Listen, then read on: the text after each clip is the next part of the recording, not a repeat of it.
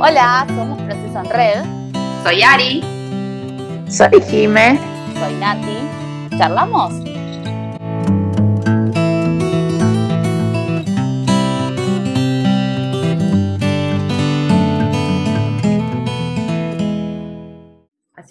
Recién hablábamos de creencias y son personales, los límites también. Pero hay veces que no nos damos cuenta que no ponemos límites porque no nos hacemos las preguntas adecuadas sino que hacemos la pregunta para poder justificar la no puesta de límites. Creo que mm, eh, detrás de esta justificación que decías, ¿no? Como que eh, no, te, no te haces la pregunta correcta como para justificar de por qué no pones el límite. Eh, tiene que ver con la creencia. Y, con la y detrás de esa creencia está el, el merecimiento, la valoración y el miedo a que no me quieran si pongo el límite. Eso, eso del, miedo a que no me quieran eh, por el límite me hace acordar a mm, una vez escuché em, la mala fama del límite, ¿no?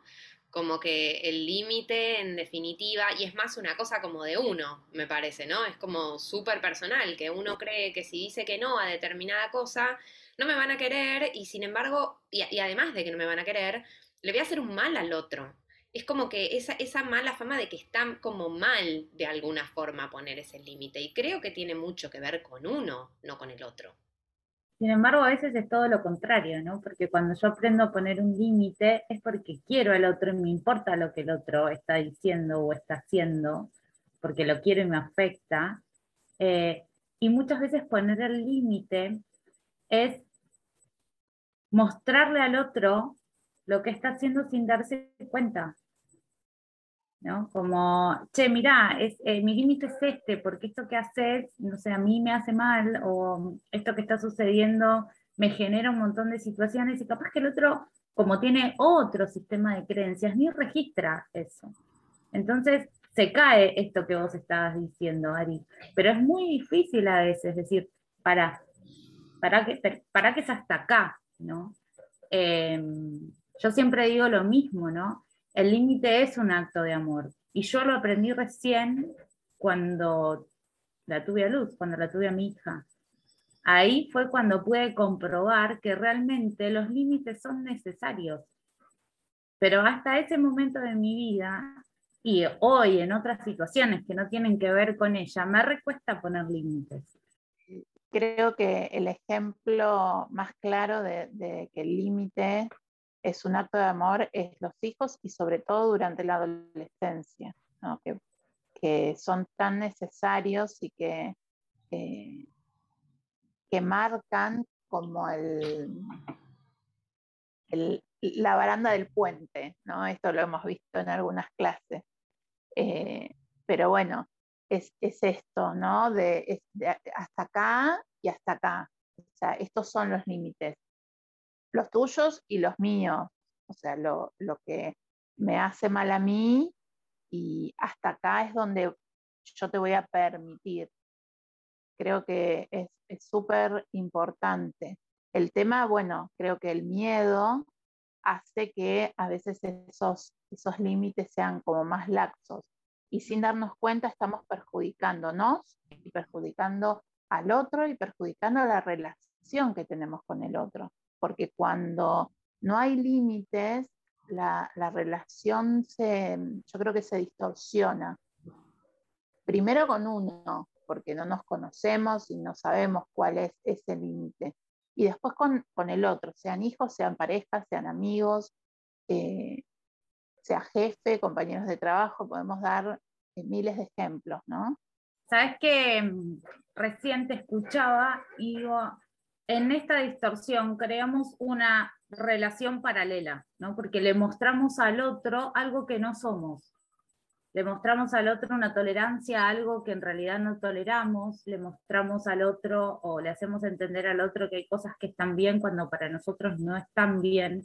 Entonces como que se crea una relación paralela. Hasta que sucede que en un momento uno ya no tolera más, porque no es parte de mi personalidad eso, es algo que estoy haciendo un esfuerzo para sostenerlo. Entonces, cuando me canso de sostener, eso se cae y el otro te dice, pero pará, ¿cómo? Hace, invento, 10 años, 3 años, 8 meses que me venís diciendo que sea esto y un día para el otro se armó un tole tole tremendo y ahora resulta que es un no y yo nunca me había enterado, ¿no?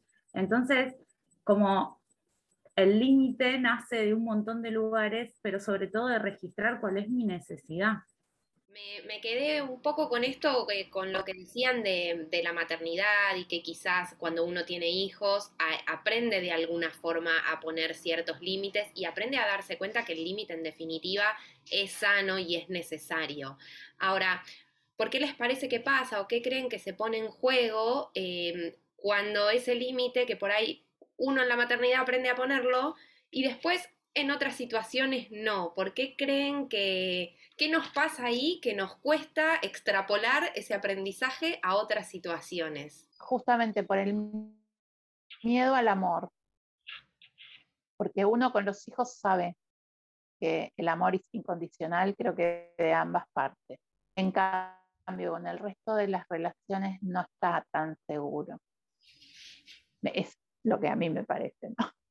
yo creo que tiene que ver con esto, con que mm, al no, al tener tantas inseguridades, nos cuesta eh, poner ese límite que con alguien que sabemos que, el amor es incondicional, no nos va a costar tanto. Eh, yo estoy pensando, porque creo que se ponen muchas cosas en juego.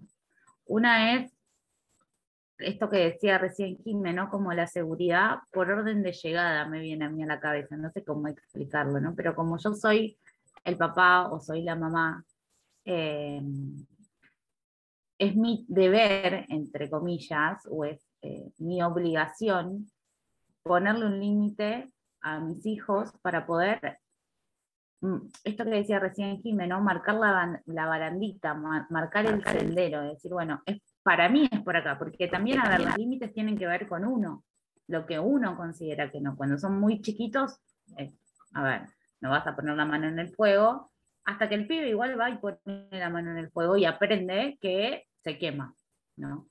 Cuando son más grandes, los límites empiezan a ser, no sé si la palabra es consensuado, porque el límite, o sea, cuando digo no, por algo estoy diciendo que no, pero sí hay otro tipo de información que abre a que, em, a que el otro pueda expresar qué es lo que le pasa con ese límite y qué es lo que ve de la realidad desde su lugar, ¿no? porque el otro mira con su sistema de creencias, con sus propios ojos y escucha con sus propios oídos.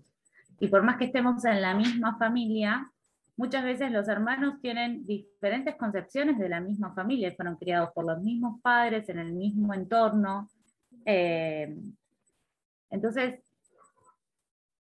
no sé bien cuál es la diferencia entre poner el límite afuera y poner el límite eh, con, nuestros propios hijos. Debe ser algo de lo que dice Jiménez, ¿no? Esto de, de lo incondicional, que yo personalmente creo que no hay amor incondicional porque todos ponemos condiciones, incluso nuestros propios hijos, pero no sé, la verdad es que esa pregunta sí que no. Tengo un montón de preguntas para esa pregunta. No sé si tengo una respuesta para esa pregunta, porque también la fui modificando a lo largo del tiempo un montón de veces. Según la edad que iba teniendo mi hija, iba cambiando, iban cambiando los conceptos también.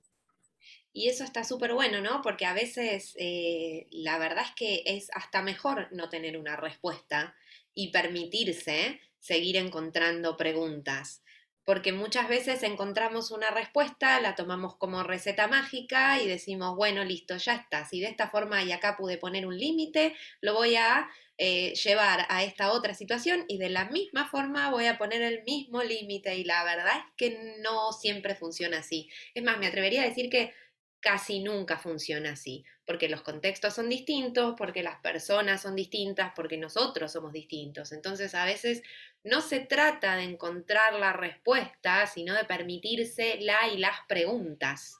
¿Qué me pasa con este límite? Y la que creo que es clave es esta que dijeron ustedes antes. ¿Qué necesidad tengo yo que cubrir, que necesito de alguna forma poner ese límite? ¿Qué, ¿Qué, viene a buscar ese límite? ¿En qué me va a hacer bien a mí en qué le va a hacer bien al otro ese límite? ¿Y qué necesidad tengo yo que estoy permitiendo hacer ese límite más laxo también? Porque cuando no estoy poniendo un límite, hay una necesidad que estoy necesitando, para la redundancia, satisfacer. Entonces, también está bueno registrar por qué no estoy pudiendo poner el límite.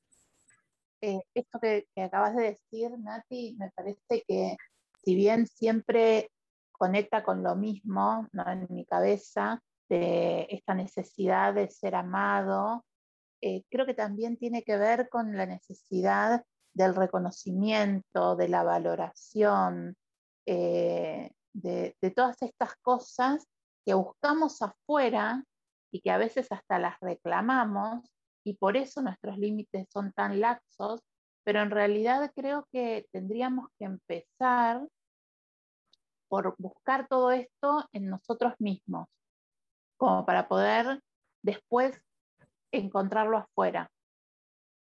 ¿Sabes qué? Estabas hablando y se me vino a la cabeza eh, algo que a mí me surge mucho en mis consultas, y que eh, esa colación de lo que vos vas diciendo, ¿no?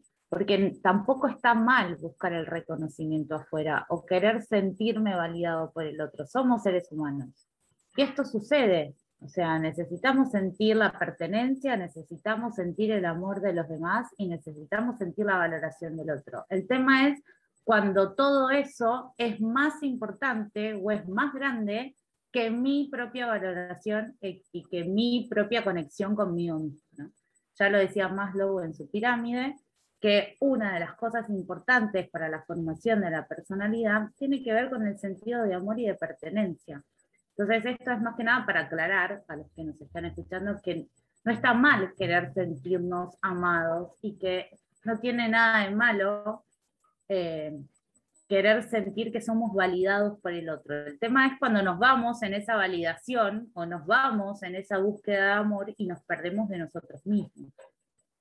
Tal cual, somos seres sociales y, como tales necesitamos del otro, ¿no?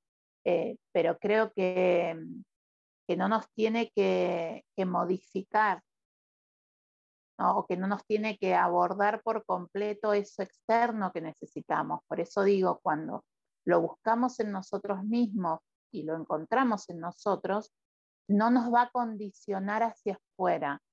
O sea, si alguien no nos, no nos valora o no nos reconoce, no nos va a afectar tanto, porque ya vamos a encontrar a alguien que sí, y ahí aparece el equilibrio. Y tengo mm, una, una otra pregunta muy, muy como personal. ¿Y qué pasa con el límite propio en el sentido de la dificultad de a veces de registrar cuál es nuestro propio límite y pasarnos y simplemente pasarnos y, y, querer decir, no, yo puedo dar un poco más porque, porque creemos que somos superhéroes o no sé por qué, y después o el cuerpo nos pasa factura o la emoción nos pasa factura, siempre por algún lado terminamos registrando que tendríamos que haber puesto nuestro propio límite antes. Y esto aplica para un montón de cosas. Creo que ahí te respondiste sola, ¿no? ¿Qué nos pasa? Nos pasa que colapsamos. Entonces en algún lado vamos a registrar que tendríamos que haber puesto el freno en algún momento y que nunca lo pusimos. Tal vez en ese momento, a ver, cuando registramos esto, lo interesante es poder frenar cinco segundos y pensar, eh, ¿por qué tanto?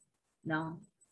Porque ah, el tema es cuando es repetido, porque lo que sucede, hay veces que no nos damos cuenta, cuando son las primeras veces, las primeras, a ver, todos nos enamoramos alguna vez, y el primer tiempo es como, ay, es, es, mi vida y es mi todo, y ahí vamos, y es lo mejor que me pasó, y es perfecto, o es perfecta, o y después nos vamos dando cuenta de que no, que es un ser humano, de que tiene determinadas cosas, que yo tengo otras, eh, y ahí es como está bueno poder hacerlo progresivo, pues siempre cuando es la primera vez de algo, no sé si siempre, pero la mayoría de las veces cuando es la primera vez de algo, ponemos toda la carne al asador.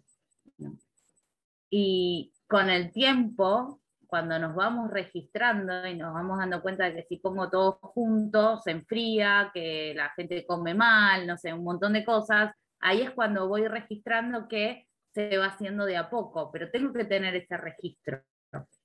Porque sin ese registro, y siempre voy a terminar colapsando. el tema es cuando colapso todo el tiempo y no puedo tener el registro. Yo creo que es la pregunta del millón, ¿no? Que, esta, esta, pregunta nos, aborda a todos, pero mm, también creo que, que, tiene que ver con conceptos como la, mm, eh, la autoexigencia, eh, la creencia de perfección, eh, la...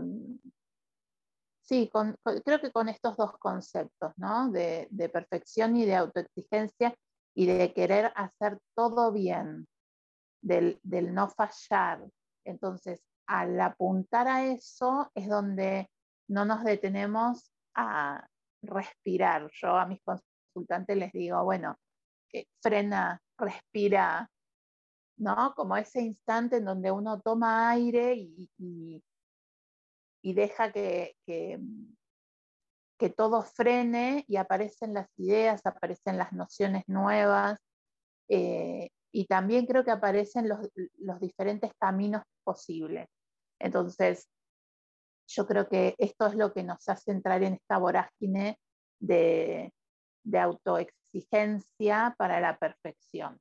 Eso y la ilusión de control también, ¿no? Porque cuando yo me subo al caballo y no me doy cuenta y quiero controlar todo, y digo no me doy cuenta porque muchas veces las personas que somos controladoras y que estamos en camino de reivindicarnos, no nos damos cuenta de que generamos situaciones para poder seguir sosteniendo el control, ¿no?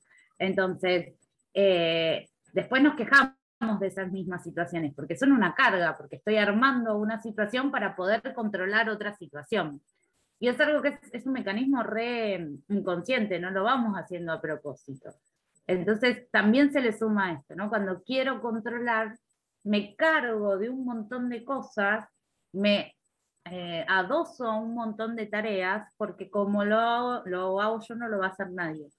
O porque si lo hago yo, al final del día sé cuál puede ser el resultado. Creo que todo lo que estás diciendo, yo en mi mente aparece la palabra ego, ¿no? Como que el ego nos controlara y tiene dominio sobre nuestros límites, sobre nuestra personalidad y sobre nuestra vida. Estoy en recuperación igual, quiero que lo sepas. Vamos, vos podés. Es muy bueno, no, es muy bueno cómo, cómo aparecen un montón de conceptos y esto de, del ego, ¿no? Cuánto nos condiciona en un montón de cosas. Eh, me encantó eso. Eh, me quedé con algo cuando, cuando Jime dijo lo de mm, que le dice a sus consultantes, respirá, frená, eh, como trata de, de, alguna forma de conectar, lo vinculo con lo que hablábamos antes, de la importancia de, para el límite, conectar con la necesidad tomar conciencia de la necesidad. Creo que ese respirar tiene que ver un poco con eso y que te permita de alguna forma darte cuenta cuando te estás pasando de lo que realmente necesitas. Eh, creo que cada uno deberá encontrar su técnica. Por mi parte, creo que la de el respirar me parece excelente. El respirar, lo que, más allá de que todos todo el tiempo respiramos, tiene que ver con, con el frena y toma conciencia o autopercibite en ese instante de que respiras, ¿no? Como el, frenar, eh, viste el chasquido de los dedos que se frena todo y vos seguís estando consciente, bueno, eso es como el percibir qué, necesito ahora, qué es lo que quiero, qué es lo mejor, porque también a veces necesitamos pensar en qué es lo mejor para mí y para todos. Porque esto que creo que Nati lo decía recién, ¿no? El, controlar y el generar eh, situaciones y, y relaciones en donde nos cargamos un montón de cosas que en realidad no queremos cargarnos, pero es el ego el que hace que, bueno, no, vos tenés que tener todo bajo control, tenés que saber qué es lo que pasa en todos lados, hace que no podamos darnos cuenta de que no es tan así. Y creo que esto también tiene que ver con, quizás las creencias que tenemos, ¿no? De, tener todo bajo control y de, de que uno tiene que hacer todo. Entonces, el poder cuestionarnos todas estas cosas va a hacer que podamos frenar, respirar, percibirnos y ver cuál es la necesidad que tenemos para poner el límite para nosotros y para los demás. Creo que hiciste un resumen impecable de todo lo que vinimos hablando. Con este resumen no hay, no hay mucho más por decir de, este tema. Eh, les, les agradezco de vuelta siempre el tiempo y me encanta charlar de estas cosas con ustedes. Ha sido un placer. Pongamos un límite a este podcast y nos encontramos en el que, en el que sigue. Un placer, como siempre, charlar con ustedes, chicas, de, estas cosas que nos pasan a todos todo el tiempo, eh, poder compartirlo, desmenuzarlo, charlarlo, cuestionarlo. Así que bueno, nos vemos la próxima. Nos vemos la próxima. Hasta luego.